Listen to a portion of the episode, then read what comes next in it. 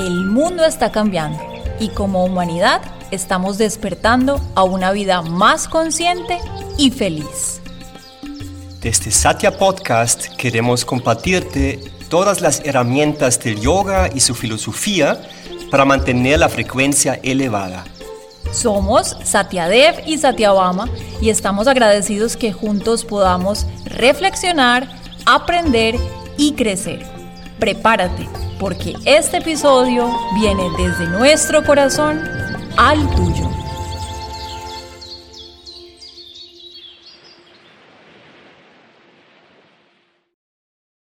Om Namah Shivaya. Hola, bienvenidos una vez más a nuestro curso SOS Botiquín Emocional.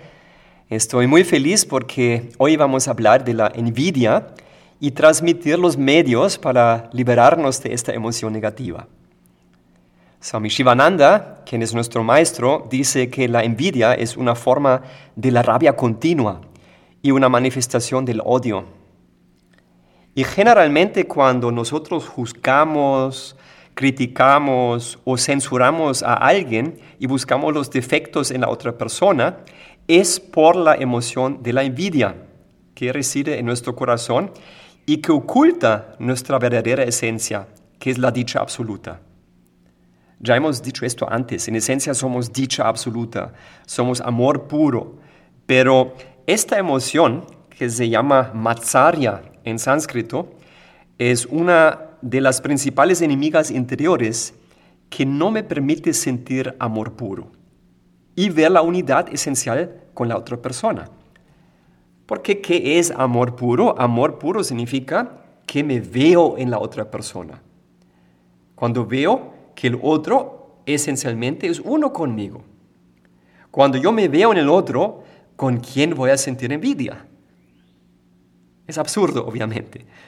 Entonces, por esta emoción, no solamente se destruye la paz en nuestro corazón, también amistades se pueden destruir por esa emoción negativa, porque el odio hace contraer nuestro corazón y así limitando el flujo del amor puro, que es mi esencia.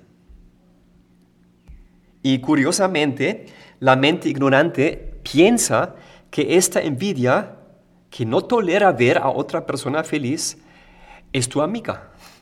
La mente ignorante piensa que esta envidia es favorable, es beneficiosa. Pues yo no me siento contento con las diferentes áreas de mi vida, siento que no tengo éxito en mis emprendimientos, y pienso, si por lo menos los otros tampoco están bien, yo puedo estar tranquilo. Eso es la lógica de la mente inferior.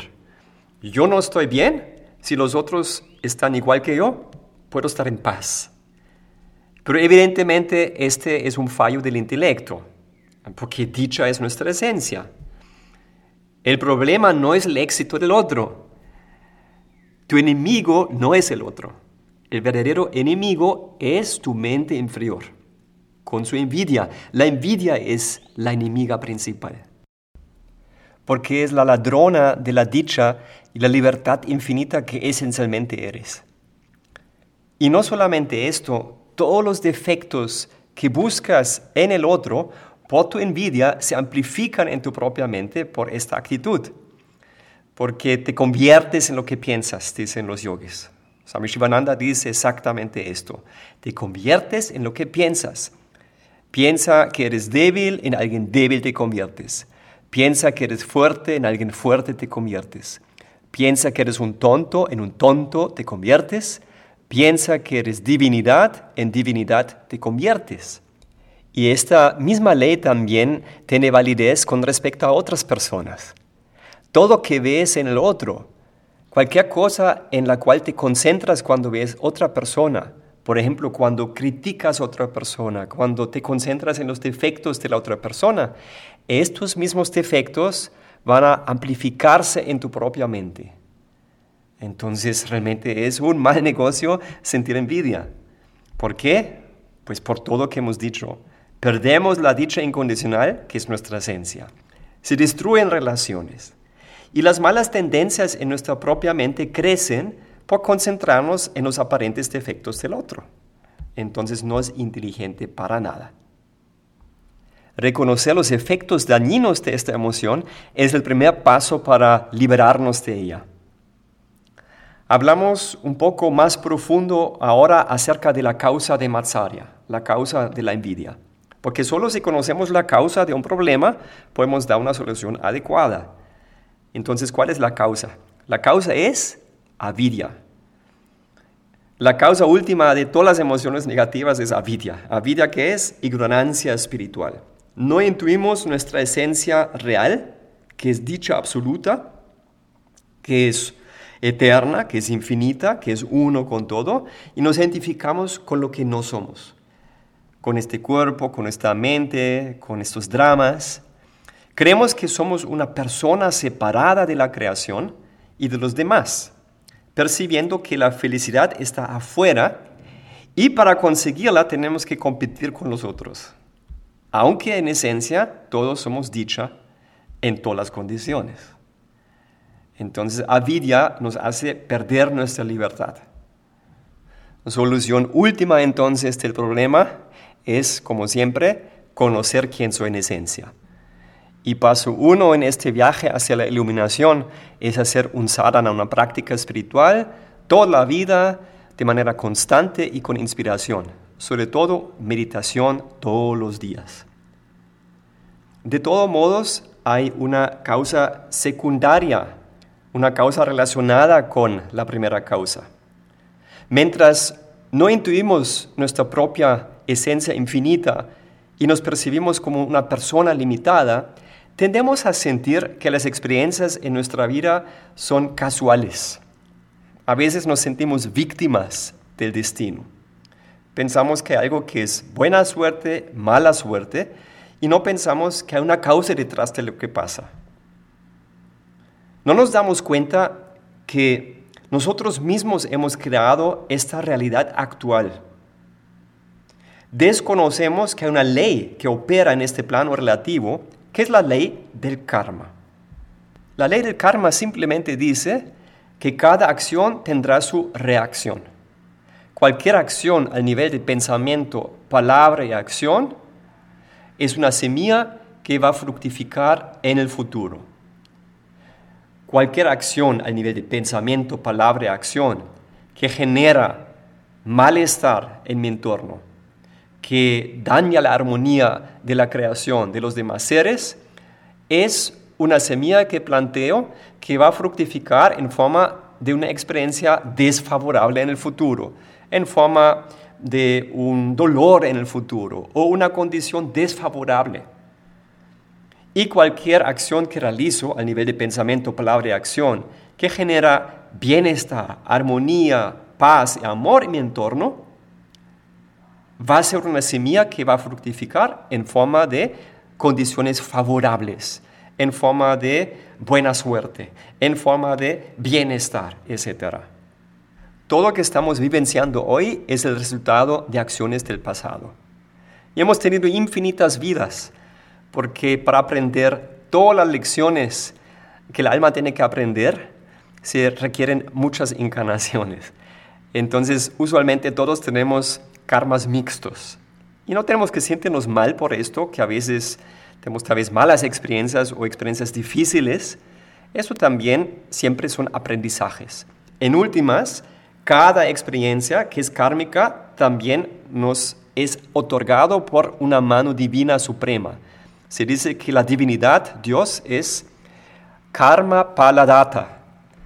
Ishvara es Dios en sánscrito y se dice que Ishvara es karma paladata, que significa la entidad divina que nos otorga los frutos de nuestro karma. Y tenemos que reconocer que la divinidad es amor. Y entonces, en últimas, cualquier experiencia, aunque sea difícil para mí en este momento, en últimas viene de un plano de amor divino. Dios quiere que aprendamos, Dios quiere que trascendemos limitaciones. Por ejemplo, si vienen cosas difíciles en mi vida y no puedo rechazarlo, tengo que a veces vivir cosas difíciles, no puedo escapar de esto, tengo que aprender de amarlo. Y cuando vienen cosas buenas, que la mente interpreta como buena, por ejemplo, placeres, tiendo a aferrarme a esto, a pegarme a esto, que tengo que aprender? Deja ir, soltar, compartir. Entonces, toda esa ley es una ley que nos ayuda a evolucionar. Es toda una escuela que estamos vivenciando en este momento. Todo es para aprender. Pero el punto es, soy maestro de mi destino. Lo que vivo ahora, yo mismo he sembrado. Si quiero cambiar algo, algo que ahora no me gusta, tengo que sembrar otras semillas. Supongo que ahora siento que hay escasez en mi vida. ¿Por qué tengo escasez en este momento? Porque posiblemente en el pasado no he sido muy generoso. Tal vez he sido tacaño en algún momento. Entonces ahora la lección es, si quiero más abundancia, tengo que ser más generoso, tengo que compartir. Eso es un ejemplo. ¿Por qué estamos ahora hablando de esto? Porque cuando no entendemos que detrás de toda experiencia de cada ser humano siempre hay una causa, que cada uno ha sido el maestro de su propio destino, ¿por qué me va a dar envidia? Si otra persona tiene buena suerte, qué bien, se lo merece, lo ha, construido, se merece esto. No es algo que simplemente cayó del cielo. Entonces, el punto es esto. Si nosotros reconocemos que cada uno puede construir su propia realidad, yo puedo tomar mi destino en mis propias manos. Dejo de compararme. Simplemente yo mismo me puedo esforzar de tener mejores condiciones, sembrando mejores semillas en mi vida, actuando de manera positiva. Y una cosa más. Si nos concentramos primero en lo que tenemos nosotros, nos damos cuenta que somos todos muy abundantes. Nuestra mente tiende a enfocarse siempre en lo que falta, en las cosas que son difíciles en la vida. La mente tiende a no ver las cosas positivas. Dicen que Dios nos otorga los frutos del karma, ya hemos dicho. Cada experiencia en mi vida en últimas viene del lugar de inteligencia absoluta. Todo que pasa en la vida de todos en últimas siempre pasa para lo mejor. Entonces también podemos recibir las experiencias de la vida como ofrendas de Dios y sentir todo que he recibido en mi vida es un regalo de Dios, es un regalo del universo hacerme consciente que soy abundante. Si me doy cuenta que el universo realmente es muy generoso y todo lo que puedo vivenciar acá es un gran regalo de la divinidad, de la vida misma, esto invoca gratitud. Y esto realmente es el primer paso para superar la envidia. Solamente puede haber envidia si no reconozco mi propia abundancia interna. Ahí empiezo a compararme con los otros. Entonces dejar de compararse con los otros y ver que nuestra fortuna es infinita en esta vida es el primer paso. Por ejemplo,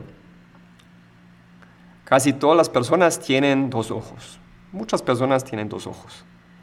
¿Quién en un estado sano daría su ojo derecho a otra persona por un millón de dólares?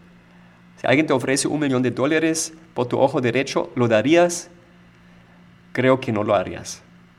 Eso muestra que tienes algo que vale más que un millón de dólares. Y eso solamente es un ojo. Pero posiblemente tienes dos ojos. Tienes brazos, piernas. Tienes muchas cosas. Entonces, reconocer esto. Cada respiración es un regalo. Cada bombeo de tu corazón es otro regalo. Al reconocer esto, inmediatamente sentimos gratitud, y sentimos contento en nuestro corazón. Y cuando hay contento en el corazón, no hay espacio para la envidia. Envidia empieza cuando no me siento contento. Ahí empieza a compararme. Entonces, el primer ejercicio que les queremos dejar hoy es tener un pequeño cuaderno de gratitud y llenarlo cada noche. Siempre cada noche anotar mínimo cinco cosas por las cuales sientes gratitud y también anotar por qué. Cada noche. Cambiar el punto de vista, date cuenta que tienes mucho. Entonces esto ayuda muchísimo a superar la envidia. Pero no nos quedamos ahí. Cuando vemos que otros estén exitosos y felices, también podemos sentir que estas personas se lo merecen. porque ellos mismos lo han creado, ya hemos dicho. Y podemos cultivar nobleza y magnanimidad, que es la virtud opuesta positiva de la envidia. ¿Recuerden esa técnica? Pratipakshavaana, para superar el enemigo interior, que es una emoción negativa, puedo cultivar la virtud positiva opuesta, que en este caso puede ser la nobleza, la magnanimidad, sentirme feliz cuando las otras personas sean exitosas, cuando las otras personas sean abundantes. Eso es una virtud que hay que cultivar. Y ya sabemos cómo cultivar esa virtud. Pensar en ella, meditar en ella, visualizar otras personas con éxito y sentirme feliz por esas personas.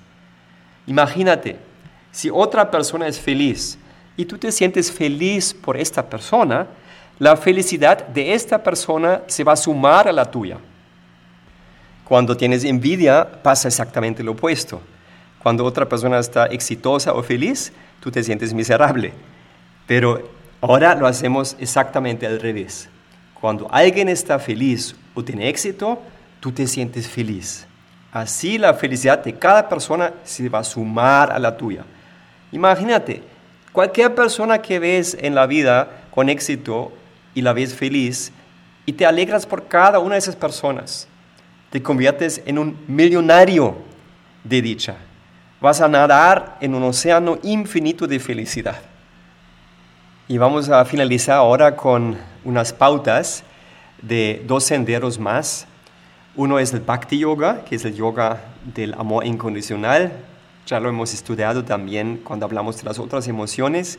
En Bhakti Yoga queremos sentir la presencia de Dios en nuestro interior y también reconocer que Dios realmente mora en todos los seres.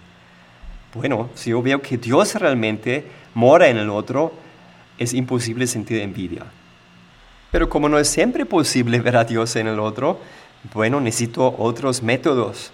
En Bhakti Yoga, por ejemplo, tenemos el método de la oración, porque la verdad es muy difícil superar esas emociones negativas porque viene de la mente inferior. Y solamente con nuestro propio esfuerzo es imposible superar esas tendencias. Necesitamos ayuda de un plano que trasciende mi limitación. Y esto es Dios. Y ya saben, cuando decimos Dios, Dios es el ser. Tiene muchos nombres en diferentes culturas, pero en últimas es el misterio de la vida, es la fuente de la existencia, es el ser que permea la creación es la eternidad, la infinitud.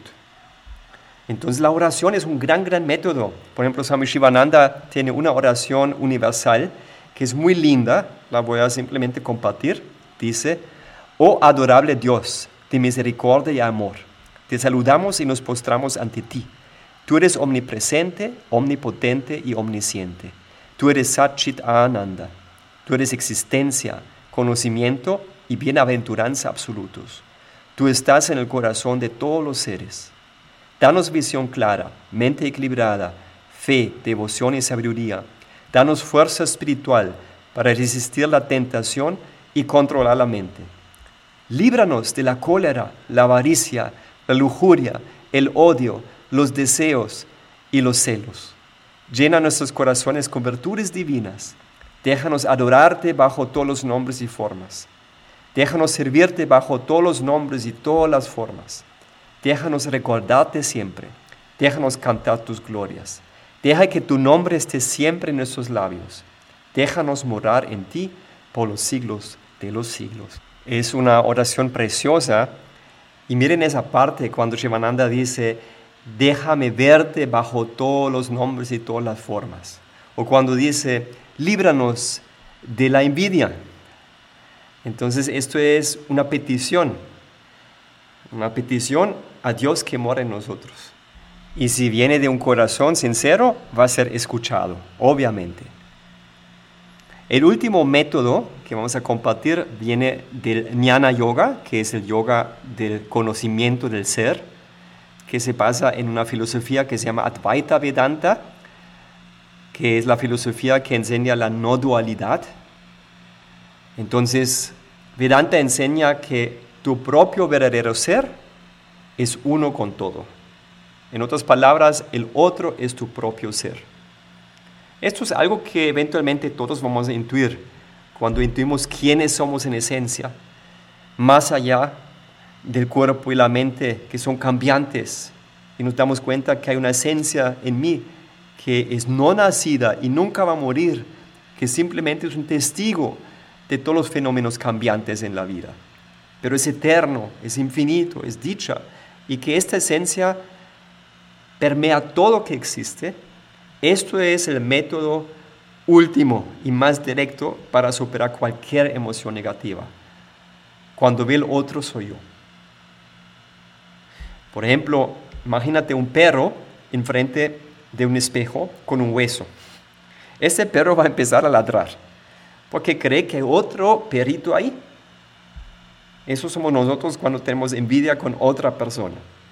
En este ejemplo realmente no hay otro perrito, es simplemente su reflejo. De la misma manera, nosotros realmente vemos nuestro propio reflejo siempre cuando vemos cualquier otra persona. Por nuestra ignorancia creemos que el otro es distinto a nosotros y por eso podemos sentir envidia y luchar con esa persona. Pero el otro no es otro, el otro soy yo. Jesús también decía esto, ama al otro como te amas a ti mismo. ¿Por qué? Porque el otro eres tú mismo. El otro realmente es mi propio yo, mi propio verdadero ser. La felicidad del otro ya es mi propia felicidad. Y envidia desaparece inmediatamente con esa visión, que es la visión real. Entonces, para resumir este episodio de hoy, para superar esta emoción de la envidia, es importante cultivar primero contento a través de la gratitud, reconocer la riqueza, la abundancia que todos tenemos, no compararnos con los otros, también entendiendo que cada uno está experimentando los frutos de su karma, no hay un destino que se da al azar, sino todo es karma.